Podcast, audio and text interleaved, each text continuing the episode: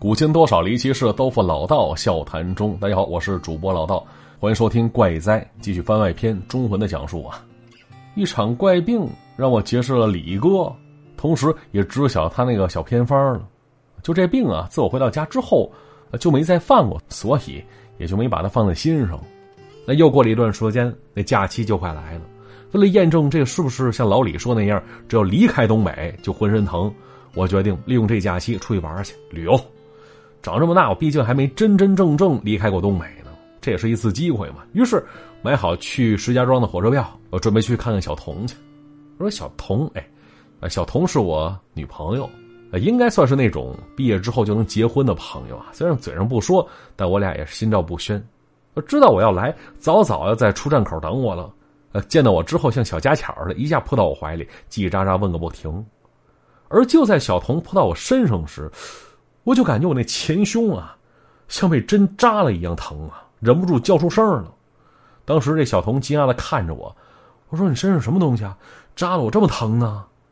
这小童仔细查看自己身上，发现也没有什么金属类的胸针之类的可以扎到我的东西啊。但是我却真真切切感到胸口有什么东西死命扎了我一下。我揉揉胸口，我发现那疼痛来的猝不及防，而且深入骨髓呀。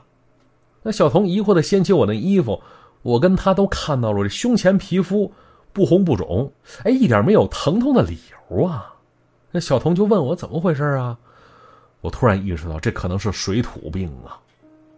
那小童没听明白，一下子紧张起来了，问我这是什么病？水土病，要不要紧呢？我跟他说：“哎，没事一时半刻也说不清楚。”哎，我嘴上这么说，但心里开始打鼓了。就上次发病时那种煎熬还记忆犹新呢。我后悔没带点家乡的土过来，但也许这儿的土也能管用。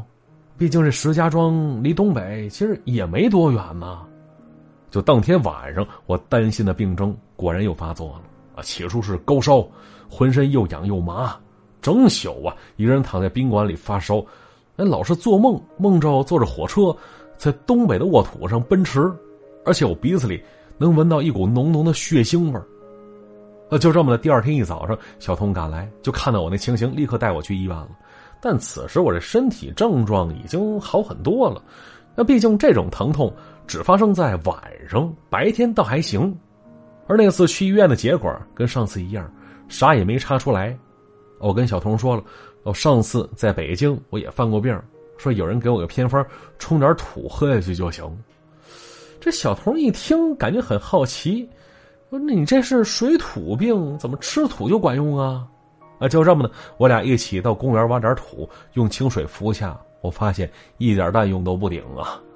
那所以我立刻明白了，一定得是东北老家的土才行嘛。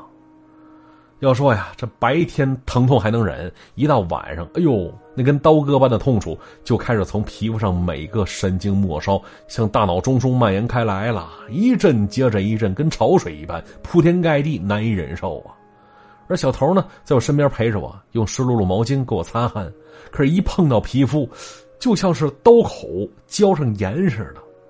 那小童惊疑的看着我，因为我那皮肤看上去非常正常，不红不肿，也不热。他也不明白这疼痛到底打哪儿来的呀？而天快亮的时候，这疼痛已经麻木了，迷迷糊糊睡了一小会儿，依然是梦到老家老槐树挂满了成串的白纸钱，到处都是血腥味儿。而这小头为了照顾我，整宿没睡觉。见我醒过来，放下手里电话，摸摸我头，试试体温，跟我说：“说昨天晚上太吓人了，神志不清，嘴里还喊着什么杀呀杀的，要杀谁呀？”那对于晚上的事儿，我一丁点都记不起来了。那很抱歉，拉着小童的手，要说这一宿他没睡，脸色有些苍白，我感觉特别的心疼。而这会儿，这小童不好意思的抽出手跟我说：“说他呀，刚给他外公打通电话，一会儿就带着我过去。”，我有点疑惑的看着，说：“见见外公干嘛呀？不是咱俩这关系不应该先见一见丈母娘吗？” 而小童说了：“说你说什么呢？”说我外公是老中医，人很好，见多识广，一定能知道你这什么怪病的。我一听这话笑了，不早说呢。小童说了，说他外公好多年不给人瞧病了，而且要不是这病来的奇怪，也想不起来外公这事儿。那接着我俩买了不少礼品，直接奔往小童外公家去了。要是见到他外公之后，我发现这小童外公长得啊，仙风道骨，鹤发童颜。这老人家听了我描述之后，呃，沉吟半晌，是摇了一会儿头，突然跟我说出一个方子，就这个方子俩字儿，吓得我跟小童是目瞪口呆呀。您说什么呀？哎，他外公只说了“人肉”这俩字儿，一听是什么人肉？没错，外公煞有介事的说了，说这病非人肉不能治也。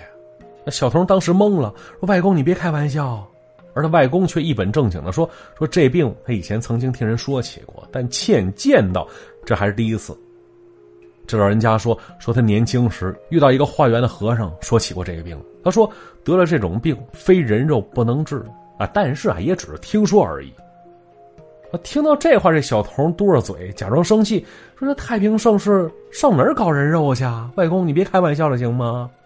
那当时他外公扶着一把雪白山羊胡，笑呵呵的哄这宝贝外孙女说：“外公没胡说，人肉治病，那是在李时珍的《本草》当中就有记载呀。